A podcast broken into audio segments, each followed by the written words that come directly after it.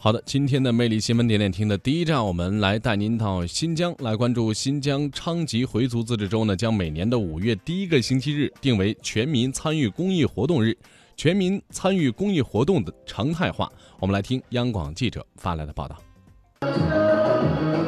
苏玉琴爱心服务站里，红十字抗癌协会的志愿者们正在给这里的老人们表演节目。黄雪芬老人开心地告诉记者：“我七十八了，挺好。志愿者到这里来慰问我们，给我们买点吃的，跳舞唱歌，我们非常感谢他们嘛。”对于苏玉琴和她成立的由二百五十八位癌症患者所组成的红十字抗癌协会来说，昌吉州首个全民参与公益活动日是一个非常特别的日子。身患三种癌症，却在公益道路上行走了近三十年不停歇的苏玉琴和其他爱心人士。代表在启动仪式上号召全民参与公益，共同奉献爱心。在我的心目中，公益就是说，只要能帮到别人，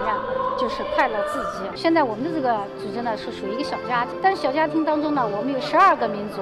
在共同在做这一项工作，每个人来参与到这个志愿服务，那么我们的世界是更美好的。在启动仪式现场，一直热衷于公益爱心事业的城建出租公司组织了四十辆统一张贴爱心公益标志的爱心出租车，参与公益免费拉载乘客。爱心司机赵拥军遇见有些老弱病残、孕妇打车的，会为他们免费提供乘车服务。不仅是在公益日当天呢，能够去献爱心，在日常生活中呢，把献爱心这种公益活动呢，贯穿到每一年每一天。无论走到哪里，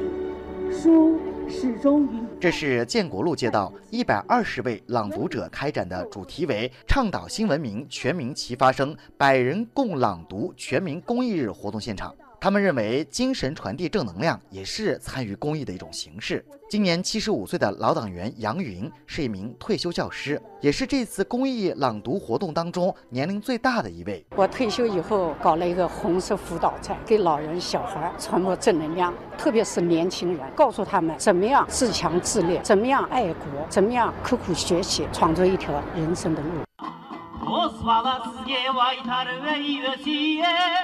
昌吉市阿什里乡胡阿根村东布拉文化大院里正在举办全民公益日活动。村党支部书记夏利肯赛提汉坐在村民中间，号召大家捐献造血干细胞。